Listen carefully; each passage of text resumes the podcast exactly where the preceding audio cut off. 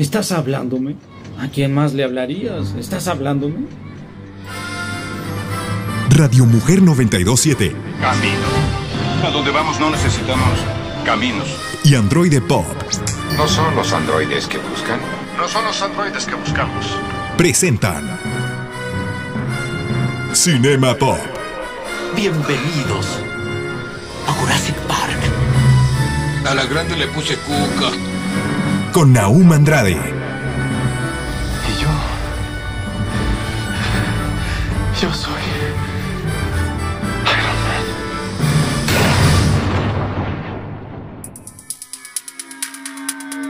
Bienvenidos a Cinema Pop. Señoras y señores que van en el camión, la Virgen de Zapopan les da la bendición. Hay con lo que quieran, con lo que gusten. Cooperazo, les puedo decir que Cinema Pop acaba de iniciar. Mi nombre es Naum Andrade y quiero mandarle un saludito a mi queridísima Esmeralda Cano, mi productora, y al señor de señores, Dago Camacho. Mi nombre es Naum Android, me puedes encontrar en internet como Android Pop, ya sea en Instagram, en TikTok o en Facebook. Vamos a comenzar con las noticias en este programita que es Cinema Pop y vamos a hablar de muchas cosas como de Toy Story con David de Alba. Así es que prepárense porque estamos iniciando Cinema Pop. Noticias Pop. El exorcista del Papa. Esta semana fuimos a ver el estreno de la película El exorcista del Papa, que está inspirada en los archivos reales del padre Gabriele Amort, exorcista en jefe del Vaticano. El exorcista del Papa cuenta la historia de Amort, interpretado por el ganador de un premio a la Academia, Russell Crowe, quien pone en marcha una investigación en torno a la terrorífica posesión de un niño y termina revelando una longeva conspiración que, con desesperación, el mismo Vaticano ha intentado ocultar por todos los medios. Conocido por algunas personas como el decano de los exorcistas y por otras como el exorcista del Vaticano, el padre Gabriel Amort fue para miles de personas una luz en la oscuridad. Hombre de carne y hueso, conductor de miles de exorcismos para la iglesia, el padre Amort fue un cruzado de primera línea en las batallas contra el mal. Además, él mismo escribió crónicas de todas sus hazañas en dos memorias que van más allá de las anécdotas fantasmagóricas y exploran la amenaza que los demonios suponen para la humanidad. La película ya la vimos y honestamente me gustó. No sería como decirles, ah, la película de todo este tiempo, tienen que ir a verla porque es súper genial. No, no, no, no. Pero sí se siente como una película fresca en todo ese tema de exorcismos, de demonios. Creo que la manera en que está llevada la película se hace muy buena. La actuación de Russell Crowe es genial. Dota de mucha personalidad al padre Amort y creo que sí se siente muy convincente cómo lo está llevando a cabo.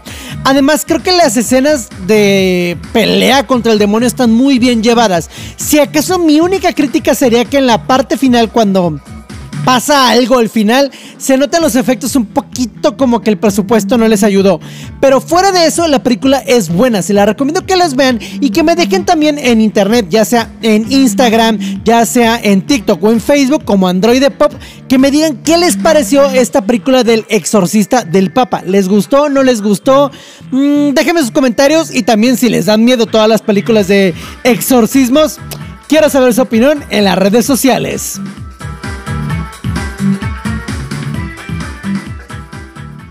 Max, la fusión de HBO Max y Discovery Plus.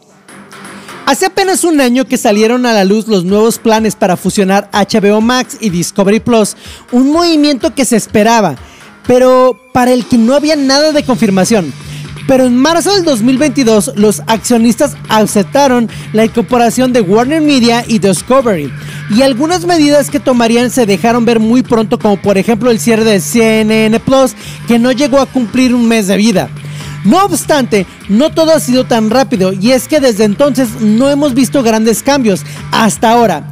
En el verano pasado ya supimos que Estados Unidos tenía marcada esta fusión en el 2023, muy probablemente en verano, mientras que la expansión mundial no se llevaría a cabo hasta el 2024.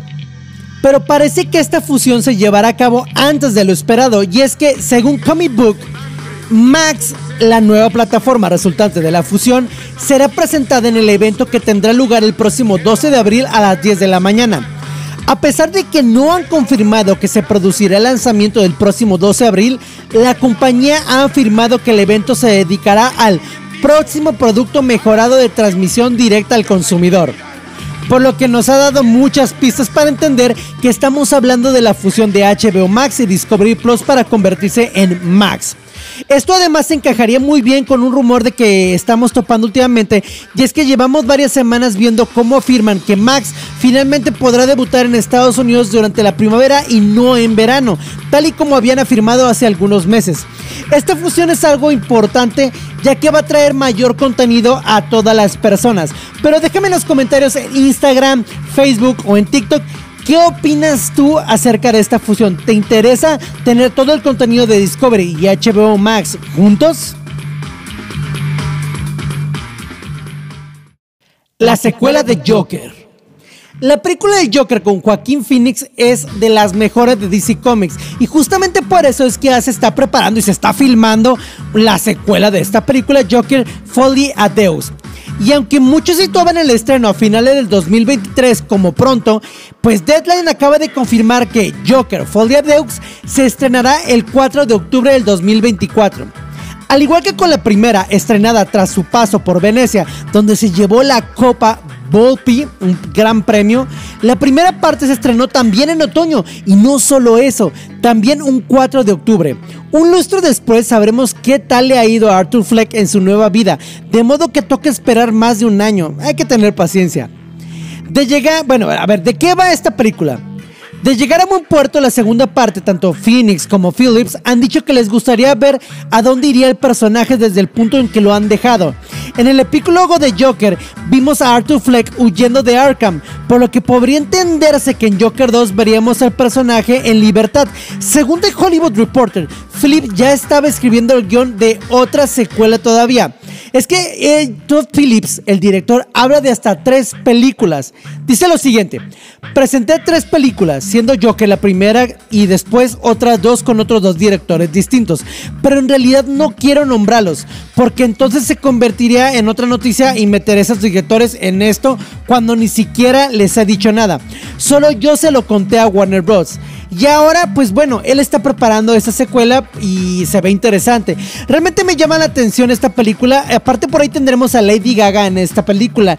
Se rumora, bueno, ya salió por ahí que grabaron una parte de música cantada. No necesariamente eso hace que toda la película sea musical. Y además ya se vio el maquillaje de Lady Gaga como Harley Quinn y se ve muy interesante.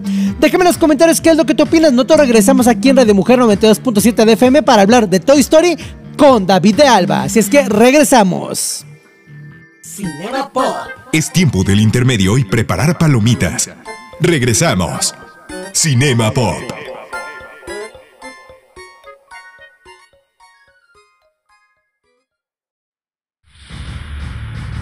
Finaliza el intermedio. Continuamos. Cinema Pop.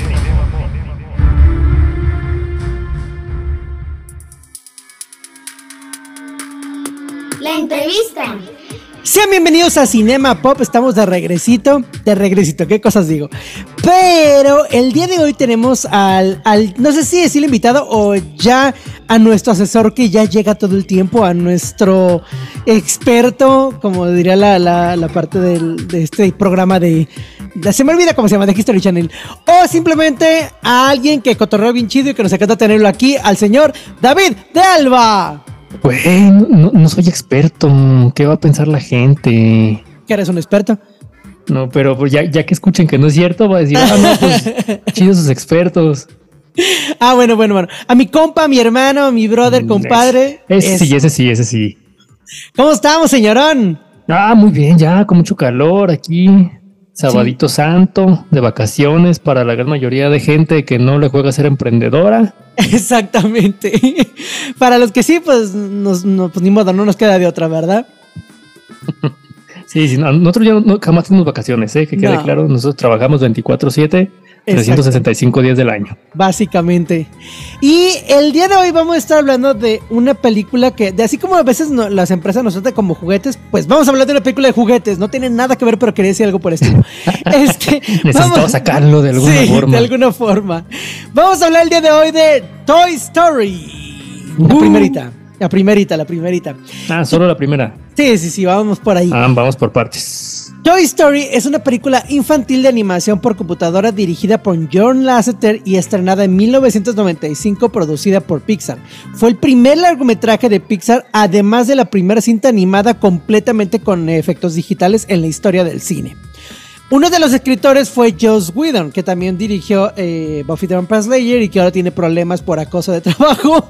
Pero bueno, él estuvo en esta película y en el reparto principal estuvo integrado por Tom Hanks, eh, Tom Hanks y Tim Allen, que fueron las voces. ¿Sabes qué? Vamos hablando de todas las películas, no tengo problemas. Sí, vamos hablando de Toy Story en general. Pero bueno, esa es la parte principal, que yo creo que todos conocemos Toy Story, ¿no?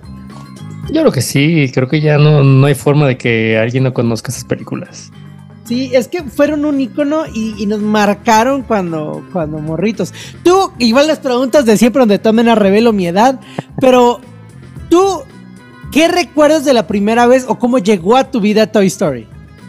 Según me acuerdo, la primera vez que la vi fue una película pirata VHS de esas donde, donde en la caja era una caja de cartón donde ponías una, donde el, señor les pegaba una como una fotografía, una impresión en, fotografía en, la caja. Era una de esas. Y sí, según yo, pues, tenía cinco años más o menos cuando salió.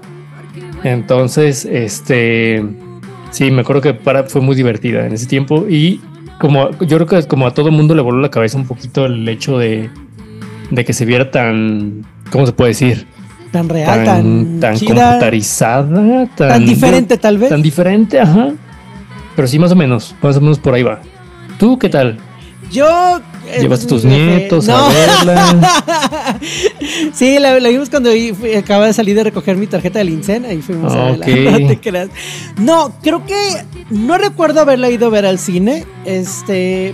Pero sí recuerdo también que llegó conmigo en un VHS. Pero en lugar de ser de la, la piratería, como tú acabas de decir, este, conmigo llegó por de estos lugares que rentabas, no me acuerdo si era videocine o videocentro, videocentro, videocentro. Por esa parte llega Toy Story conmigo y me acuerdo que la vi, o sea, se fue un viernes, creo que la rentamos y creo que la podía regresar hasta el tercer día, algo así como Jesucristo. No me acuerdo, digo, ahorita comenzó Semana Santa, con, que, que era. Pero recuerdo que la vi todo ese fin de semana y, o sea, la vi varias veces. Luego al siguiente día la volví a ver porque me había gustado muchísimo. Y eh, mi amigo Paco también la había visto, entonces nos hablamos por teléfono. Oye, ¿te pareció la película? No, qué bien padre. Después mi mamá me la consigue pirata y me acabé ese VHS, no manches. O sea, me lo acabé completamente de, verlo un montón de veces. Es que es muy buena. Es muy, aparte, es muy buena historia. Sí. Creo que el, ah, el hecho de que tus juguetes. Es que había dos maneras de contar esta película. Digo, siempre hago eso, ¿no? Como que digo una idea y luego lo busco de manera de decirla. Hay dos maneras de contar esta película. Que, que se resumen en una expresión así. Puede ser, güey, tus juguetes cobran vida. O, güey, tus juguetes cobran vida. ¿Tú, o sí ibas a pensar eso? Es que Sí, sí me generó la duda, ¿eh? Sí me llegó a generar la duda. No sé si tú lo hiciste, pero sí llegué a ver mis juguetes y decir, ¿Están vivos? No, yo, no les voy a decir nada. Me llevó a dar remordimiento, me llevó a dar remordimiento de cómo los trataba. Eso sí me acuerdo. ¿Qué les hacía? Es que decía, ching, que a lo mejor estoy aventando mucho, a lo mejor ah. sentía que a lo mejor los mareaba, ¿sabes? los mareaba. De que, ajá, de que de repente los aventaba o hacía, o hacía varias cosas con ellos, digo, a lo mejor los estoy mareando. Ay, qué tierno. No, yo sí les decía así de, no, este, yo sé que están vivos, no me pueden decir a mí, no pasa nada. Fíjate que una de las cosas que me, que me gustó mucho de la película es que, si bien es una película para niños, pero no se siente como una película tal cual el estilo que traía Disney en esa época, ni el que tiene ahorita. Creo que se siente como una película que no necesariamente pareciera estar enfocado para niños. O sea, los diálogos no son como muy suaves, sino, por ejemplo, Woody eh, tiene un montón de emociones. O sea, Woody tiene el, eh, pasa por la tristeza, la desesperación. No necesariamente es una muy buena persona al inicio de, de la película. Eh, Buzz Lightyear también eh, es, divertido, pero sí, sí, sí te aburro, te cansa un rato de que siempre esté con la idea de que es el, el hombre espacial y si por un ratito agarras como de vato, despierta, no eres un juguete. Es que, aparte creo que tiene como muchas emociones humanas, tiene como... detalles que a lo mejor sí, como, como ahorita, por ejemplo, de cuánta película no hay que ya la hacen tanto para niños como para adultos. Creo que fue de las primeritas, como que ya empezó a experimentar eso. Y no sé qué opinas tú. La verdad es que también estoy muy descuadrado en tiempo. No estoy seguro si lo que estoy diciendo es una tontería. Puede ser. Pero, este, bueno, lo más probable.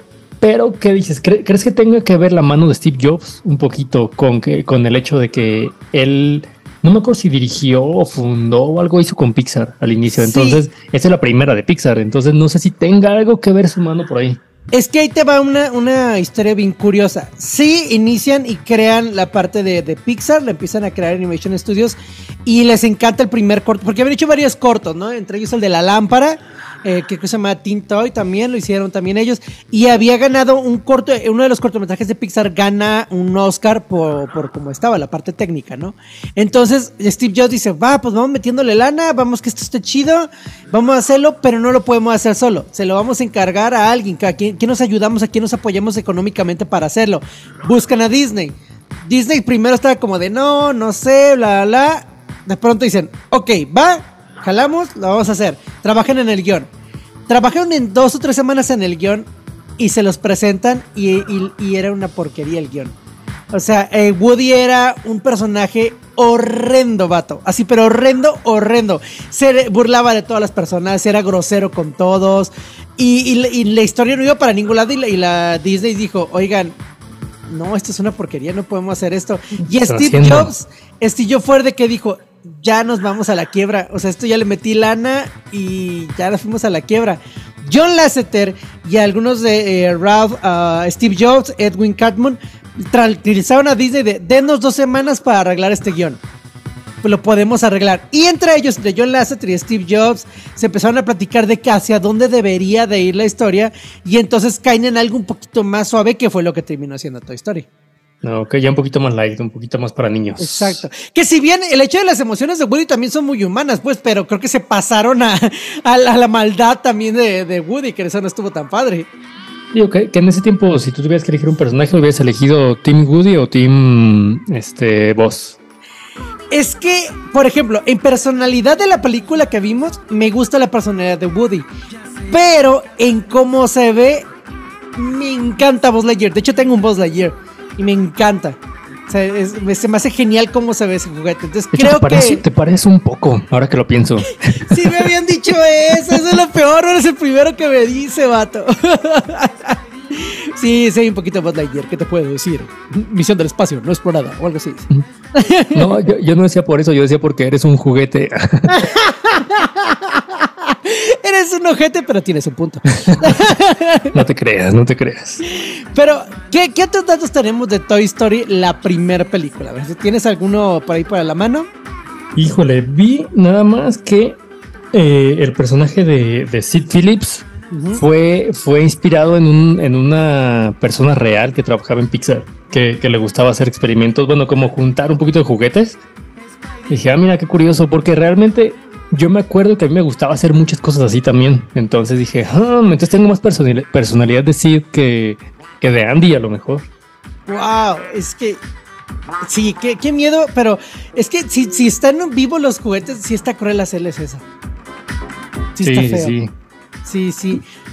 Tengo yo por ahí otro dato, por ejemplo. Este, los colores de Buzz son morado, verde y blanco. ¿Por qué de estas razones? Porque verde es el color favorito de John Lasseter, morado el favorito de su esposa y blanco por el color del traje que usaron los astronautas en las misiones de Apolo. Entonces por eso le dan esos colores a Buzz Lightyear. Mm, mm, mm, interesante. Vamos a regresar con más datos y más cosas que vamos a estar hablando de las películas de Toy Story, pero ahorita nos vamos a ir a cortecito y regresamos en un momentito más en esto que es Cinema Pop aquí en Radio Mujer 92.7 de FM.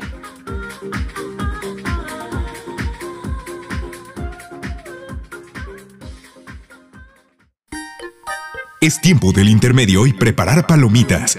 Regresamos. Cinema Pop.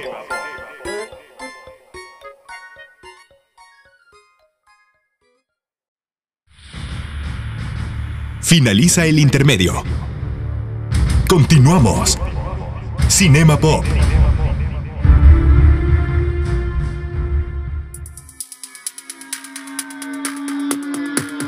La entrevista. Ya estamos de regreso aquí en Cinema Pop y estamos hablando de Toy Story con David de Alba. ¿Y a, ti te gustó, David, la película Toy Story 2 y la 3? Sí, la verdad es que sí. Digo, creo que la 4 es la única que de plano dije, ah, ¿para qué? Creo que no había necesidad de ser una 4.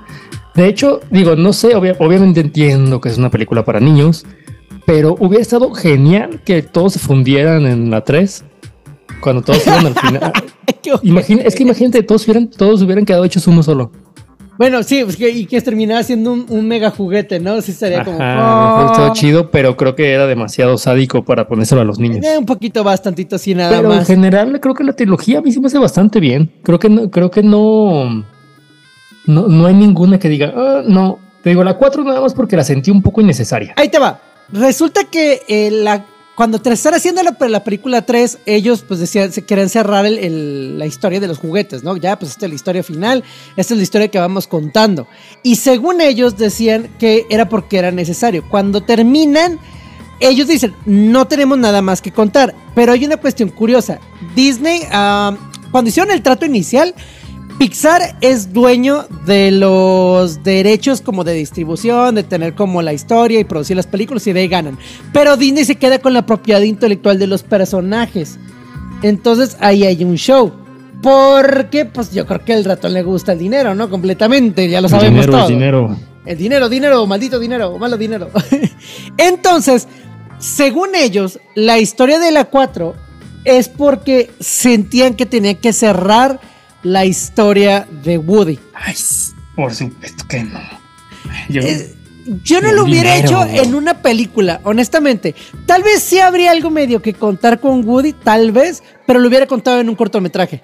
Así en un cortito animado pequeñón porque no siento que la historia te dé para, para, se siente cansado, se siente, bueno, no cansado, se siente como de, ah, órale, chido, y ahí terminó, bueno, bye. Es que, ajá, creo que es más bien eso, creo que se siente innecesario. Yo creo que la neta ya la historia hubiera terminado bien con, ah, ok, perfecto, cerraron el ciclo con Andy, van a, van a comenzar un ciclo nuevo con, con, ¿cómo se llama la niña? Con la niña esta. Ah, no me acuerdo cómo se llama. Y este, con Bonnie, no. ¿sí, Bonnie, sí, Bonnie, Bonnie, Bonnie. Y este, van a comenzar ciclo nuevo con ella. Eh, Woody se despidió de Andy. Digo, no entiendo, por supuesto que tenía ahí cierre. Digo, a mí me hubiera gustado mucho ese, cierre en la 3. Aún así, X, pues, pues, es una película. Digo, pues disfrutamos, todo el mundo disfrutamos la 4 de todas maneras. Pero sí, creo que le pondría tal cual en el orden en, en mi 4, en mi número 4. ¿Y sabías que viene una Toy Story 5? ¿En serio? Sí, se confirma. no me la sabía. Hace unos mesecitos, no, bueno, hace un mes, el 8 de febrero, dos meses, el 8 de febrero, se confirmó que vienen eh, secuelas de Toy Story 5, Frozen 3, Frozen 3 y Zootopia. Órale. Sí, Zootopia está chida, no se contado mucho. Frozen, creo que la primera es la que me gusta, la, la otra no me gusta. Las dos no la he visto. Y Toy Story 5 no estoy seguro de querer otra historia. Digo, supongo que se van a ir con Bonnie a contar historias ya con Bonnie, cosas por el estilo. Pero no, no sé. Digo, si regresa Tim Allen este, y, Tom Hanks, está padre, pero no, no estoy seguro de querer una Toy Story 5. No sé, es que siento que también ya, ya, ¿qué van a contar ahora? Qué extraño. Sí, Porque en teoría se, se, separaron, pues entonces se tienen que reencontrar, nueva aventura. Sí, Digo, X, ahí, ahí vamos a estar viéndola de todas maneras. Solamente me, intriga, me intriga un poquito de qué, de qué va a ir. Sí, a mí también no, no, no sé, como que no me convence mucho la, línea de la historia. Ahora, regresando un poquito, algo que sí me gustó de la, de la 4, que sí digo, wow, está bien chido, es la escena de la juguetería. No manches, se ven bien chidos todos los reflejos de las vitrinas. Se ve muy, muy. O sea, eh, hay una cuestión con Pixar. Cada que ellos hacen una película, se ponen un reto encima. O sea, se ponen como, oye, tenemos que hacer algo más chido de esto. Por ejemplo, en Los Increíbles fue el agua que reaccionara al cabello. La película Los Increíbles. En la de Monster Inc. era el cabello de Zully.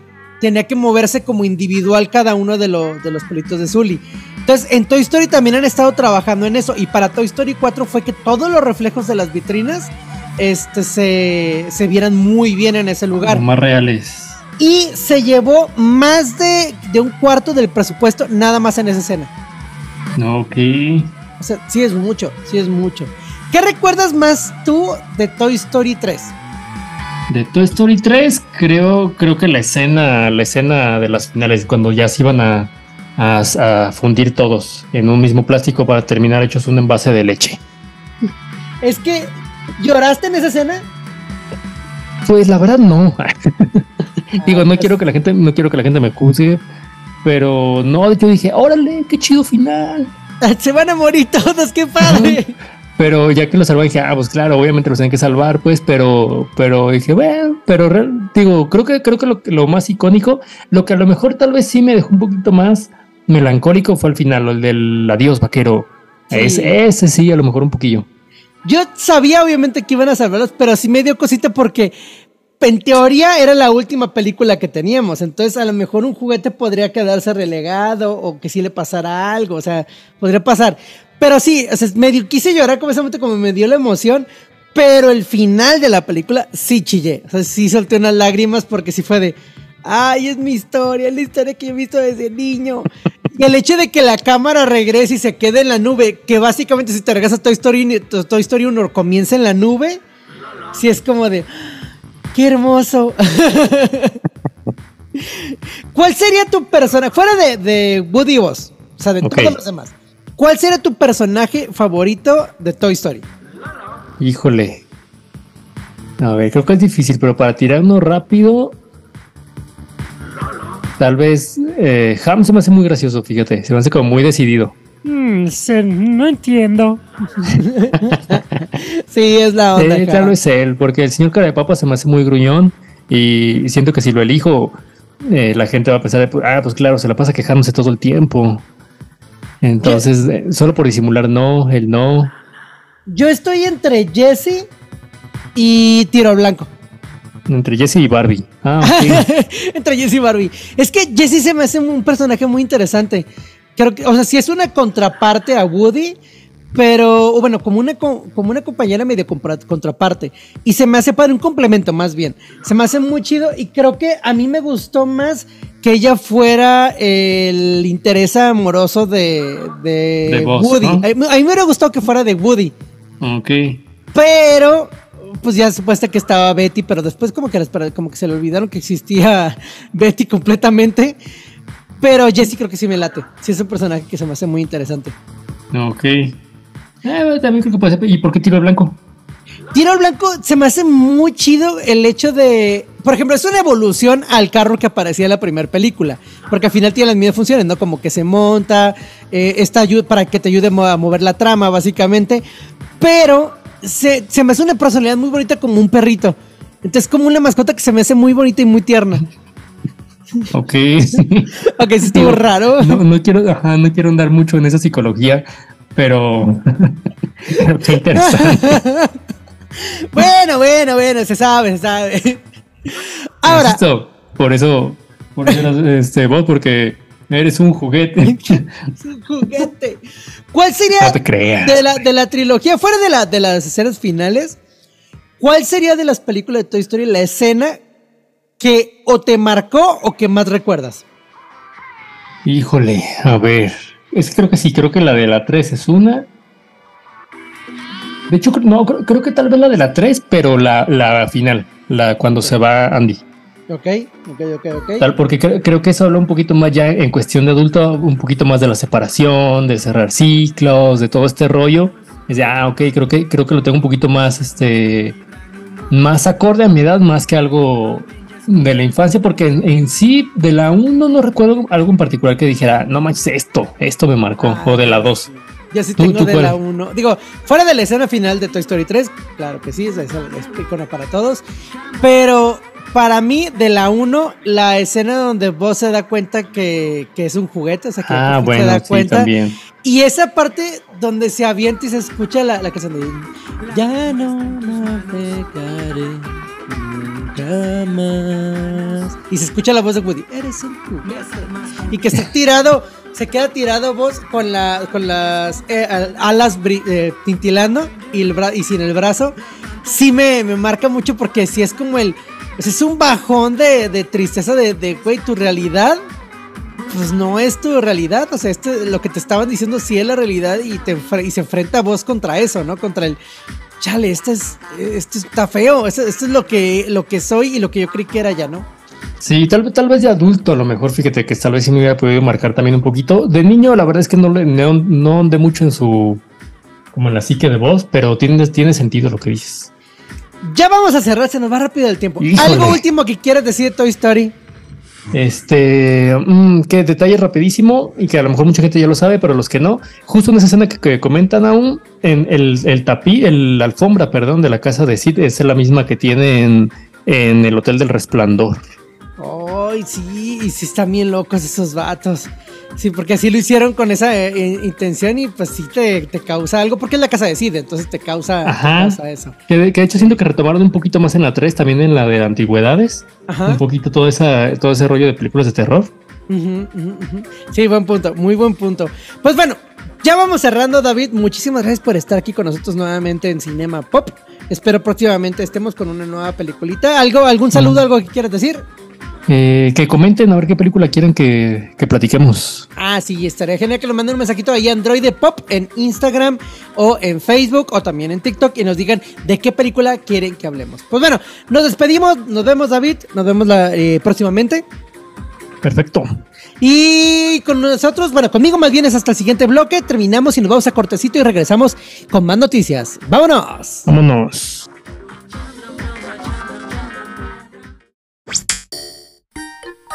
Es tiempo del intermedio y preparar palomitas. Regresamos. Cinema Pop.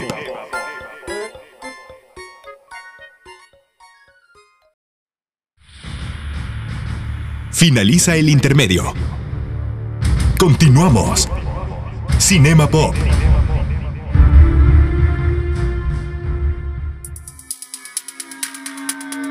Bienvenidos a Cinema Pop. Ya estamos de regreso en Cinema Pop. Yo contento de estar con todos ustedes. Les mando un saludito que aparte nos estén escuchando en este sábado santo, en este santo sábado. Espero que se le estén pasando muy bien y que estén descansando. Si te fuiste de vacaciones, espero que también estés descansando. Si por algo te olvidas o tienes un problema por escuchar Cinema Pop a la hora, recuerda que subimos los episodios a Spotify. Justamente a partir de la una de la tarde ya lo puedes encontrar en todas las plataformas de podcast. Nosotros continuamos con las noticias que se vienen muy buenas aquí en Cinema Pop y próximamente tendremos también regalitos. Así es que síganos en nuestras redes sociales como Android Pop en Instagram, Facebook y TikTok. ¡Vámonos!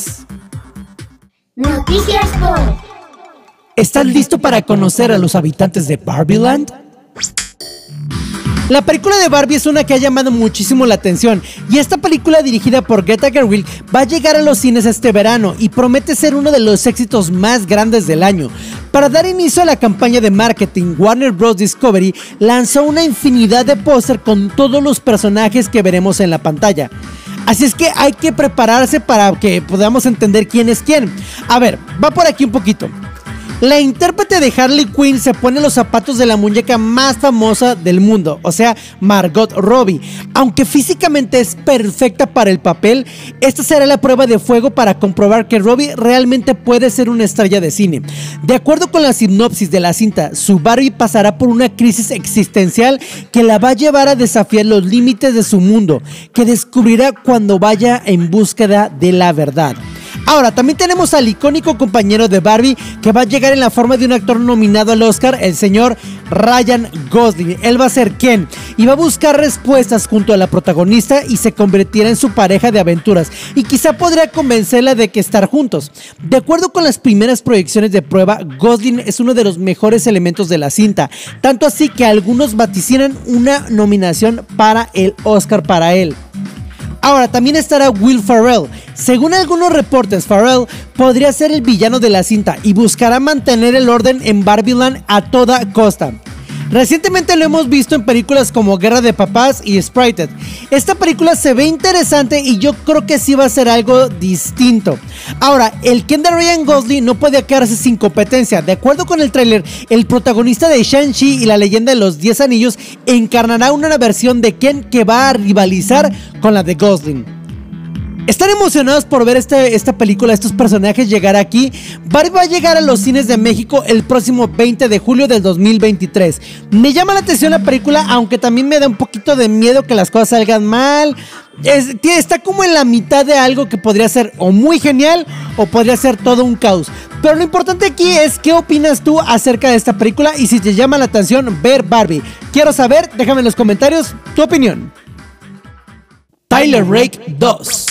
La película protagonizada por Chris Hemsworth, Tyler Rake, fue todo un éxito en su estreno y permanece entre las 10 películas de Netflix más vistas de todos los tiempos. No es de extrañar que Netflix confirmara una secuela poco después de su lanzamiento, aunque ya hemos tenido que esperar un tiempo y a pesar de que el final de Tyler Rake no fuera muy esperanzador. Sam Hargrave y Joey Russo regresan para dirigir y escribir respectivamente tras las cámaras y por supuesto Chris Hemsworth, el señor Thor, también retornará. La fecha de estreno de Tyler Rake 2 será el 16 de junio del 2023 en Netflix, perfecta para que se avienten toda la acción completa. Ahora, Tyler Rake se filmó en noviembre de 2021 y abril de 2022, con regrabaciones en noviembre del 2022. Por lo tanto, era de esperar que todo estuviera en camino para que se cumpliera completamente el lanzamiento en junio. Pero ¿de qué va esta segunda parte de la película llamada en Estados Unidos Extraction 2 y en Latinoamérica Misión de Rescate? Así se llamaba la película original y pues esta sería Misión de Rescate 2. La reseña dice lo siguiente. Después de sobrevivir a duras penas a los eventos de la primera película, Rake, Chris Hemsworth, está de vuelta y tiene la tarea de otra misión mortal rescatar a la maltratada familia de un despiadado gángster georgiano de la prisión donde están recluidos. Esta secuela a lo mejor no va a estar completamente relacionada en gran medida con la primera película, ya que lo único que había que resolver era si Tyler estaba vivo o no, y pues sabemos que está vivo. Pero ya viene esta segunda parte y me interesa saber tu opinión si te gustó la primera parte, si esperabas esto o a lo mejor ni siquiera sabías que iba a salir esta película. A mí me gustó la primera, especialmente un plano secuencia que está genial. Pero lo más importante aquí es tu opinión. Déjamela en los comentarios. ¿Qué opinas de esta película que ya viene a Netflix? Spider-Man cruzando el multiverso. Fue una bendita locura el tráiler final de Spider-Man cruzando el multiverso. Inicia con la voz de Tobey Maguire y vemos el traje de Tobey Maguire. Después sigue el traje y la voz de Andrew Garfield y después la de Tom Holland. Para abrir ya viendo a Miles Morales en este multiverso. Y también vemos a Gwen Stacy. Pero es que es una locura cura de Spider-Man por todos lados. Y que bueno, en este multiverso se va a encontrar Miles con múltiples Spider-Mans encargados de proteger su propia existencia.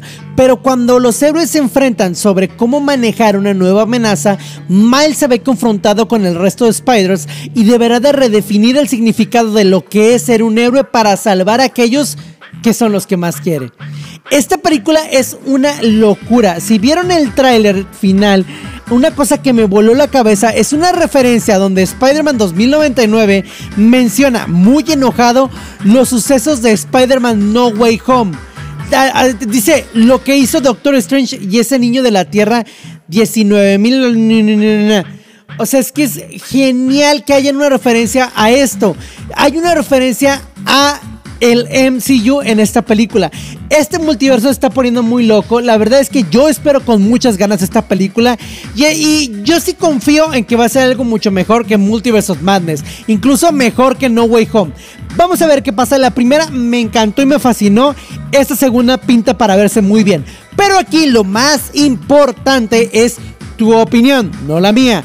Así es que déjame en los comentarios qué es lo que tú opinas de estas películas. ¿Te gustó esta película de, bueno, la primera de Miles Morales y te llama la atención esta segunda? ¿O hay algo que ya te cansó del cine superhéroes? Déjame en los comentarios qué opinas. Yo me despido, mi nombre es Naum Androide. Gracias por estarnos escuchando en Radio Mujer 92.7 FM. No me queda nada más que decirles que hoy, mañana y siempre es un gran día. Terminamos esta función. Android Pop y Radio Mujer 927 te espera la siguiente semana con más información sobre cine, series y cultura pop.